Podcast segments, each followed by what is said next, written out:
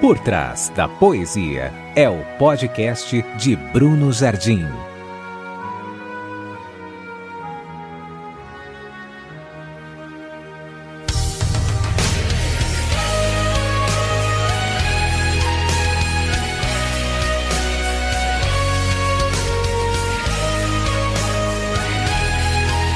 Aqui o poético e o profético se juntam na tentativa de desvendar o que há por trás de cada poesia.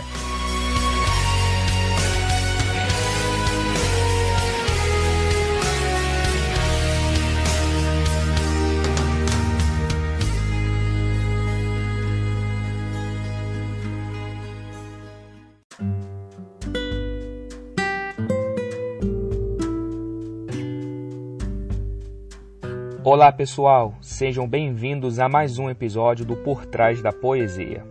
E a poesia de hoje, ela diz o seguinte: Ser guiado pela necessidade nos leva a se conformar com o mundo. Já ser guiado pelo propósito nos leva a transformar o mundo. O que será que nos faz diferentes de outras pessoas? Será que a maneira de se vestir, um, ou um conjunto de regras a serem seguidas de maneira bem religiosa, irá nos tornar seres diferenciados? Infelizmente, somos focados demasiadamente nas formas. Temos uma visão muito superficial. De fato, como diz 1 Samuel 16, no versículo 7, na primeira parte, o homem ele olha para o que está diante dos olhos, porém, o Senhor olha para o coração. Fico imaginando Jesus. Ele se vestia como os demais, não havia nada em sua aparência que o fazia diferente. Não é à toa que Judas precisou lhe dar um beijo para que os soldados pudessem identificar que ali estava a pessoa que eles deveriam prender. Se fosse o contrário, era só Judas falar, ó, prendam aquele que brilha mais que o sol, que tem os olhos azuis, cabelos longos, que fala diferente. Não. Jesus era um homem normal. Como então se tornar diferente? Essa pergunta me fez lembrar de algo que eu aprendi lá nas aulas de química, na época da escola. Experimente colocar água e óleo dentro de um balde. Embora seja uma mistura, iremos perceber nitidamente que essas substâncias ficarão separadas, formando assim duas fases, pois são líquidos imissíveis. Este é o termo lá da química para identificar tais líquidos. Ou seja, eles não se combinam. Mesmo estando no mesmo ambiente, o balde, é possível perceber a diferença e identificar a localização tanto da água quanto do óleo. Esse simples exemplo químico pode servir de analogia, pois, biblicamente falando, água representa os povos, multidões, as nações. Está lá em Apocalipse 17, verso 15. E quando se fala de óleo, logo vem à mente unção, capacitação. Tendo isso em vista, fica até mais fácil perceber que o que nos diferencia não é o que fazemos, mas sim a ação do Espírito Santo em nós. É Ele que nos capacita para vivermos em comunidade, fazendo com que venhamos resplandecer como astros no mundo. Na mesma forma, deve ser a nossa relação com os ambientes frequentados.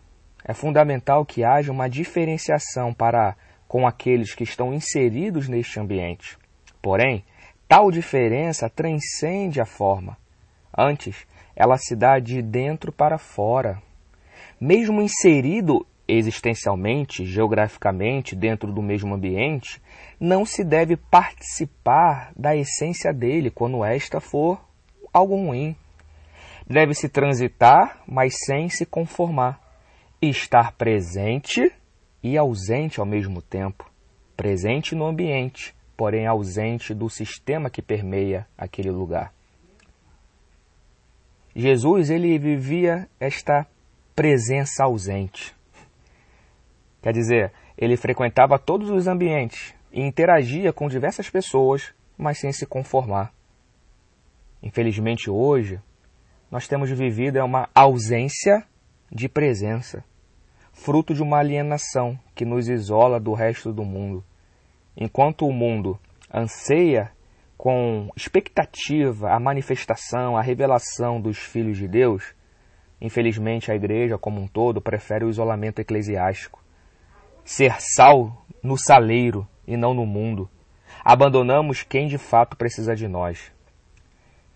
E a oração de Deus, a oração em Cristo Jesus, lá em João 17, 15, diz para que, Pai, não peço que os tires do mundo, mas que os livres do mal. Assim a gente pode estar presente e ausente. Em qualquer ambiente que a sua luz deseja brilhar, a luz de Deus, ali estaremos presentes para fazer com que essa luz brilhe, mas sem nos contaminar com o ambiente.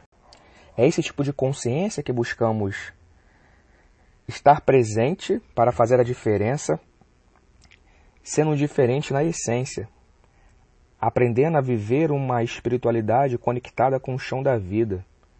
Daniel, o profeta, também viveu isso, pois, mesmo inserido no palácio de Nabucodonosor, não se deixou seduzir pelos manjares do rei. E Jesus? Jesus sabia, como ninguém, se fazer ausente mesmo estando presente. Mesmo convivendo com prostitutas, ele nunca se prostituiu. Mesmo almoçando com um cobrador de impostos, nunca foi corrupto dialogava com fariseus e escribas sem ser contaminado pela hipocrisia da religiosidade. Jesus frequentava a roda dos escarnecedores, mas não se assentava nela. Essa é a questão. O salmista vai dizer que bem-aventurado é o homem que não se assenta na roda dos escarnecedores. Não não se adequa, não se conforma com aquele status quo. Não devemos dançar conforme a música, ao contrário. O Espírito Santo em nós nos capacita para ditarmos o ritmo, ditarmos a música, pois a Bíblia vai dizer que as nações andarão à luz da igreja, demonstrando assim que a diferença não reside nos lugares que frequentamos ou deixamos de frequentar, mas sim no comportamento adotado nesses lugares. Portanto, urge voltarmos a sermos normais, normais como Cristo, pois este é o modo de levarmos a sua vida ao mundo.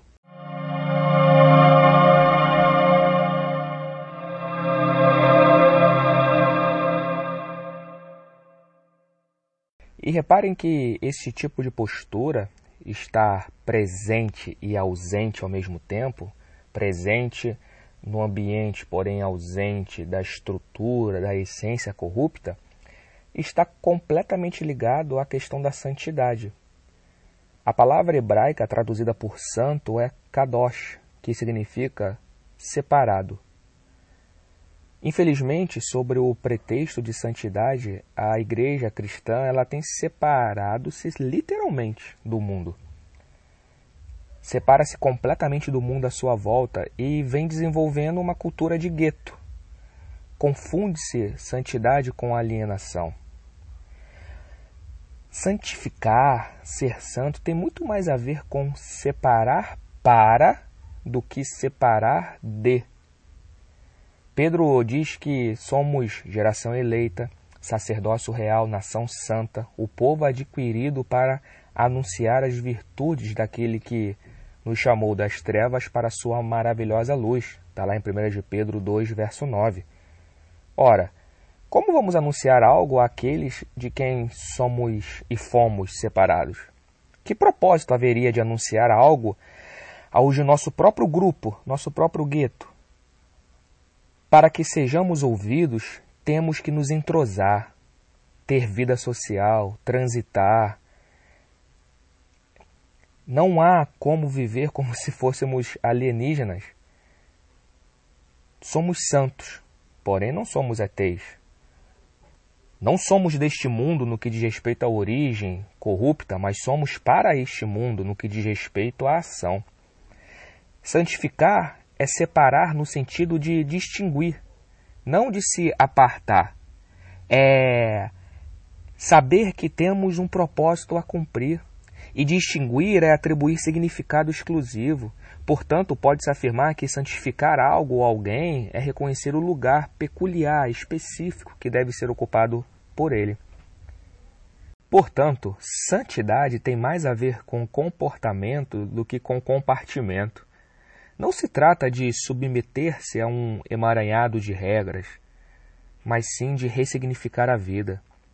Quem se apercebe de quão santa é a vida, jamais vai viver de uma maneira inconsequente. Nossos atos, eles acabam reverberando na eternidade. E se formos resgatados da nossa vã maneira de viver, temos que agora fazer valer a graça em nós, pois não somos reféns do momento, do ambiente. Somos chamados para ir além, transcendendo o tempo e o espaço.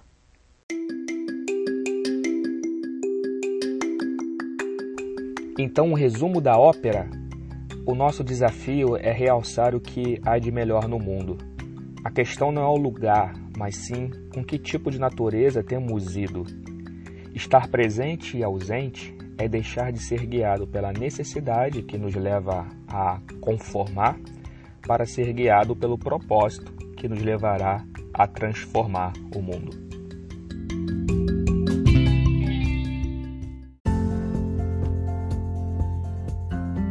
É isso aí, pessoal. Este foi mais um episódio do Por Trás da Poesia. Aproveitem para seguir os nossos perfis nas redes sociais. O link encontra-se na descrição deste episódio. E até a próxima. Um forte abraço.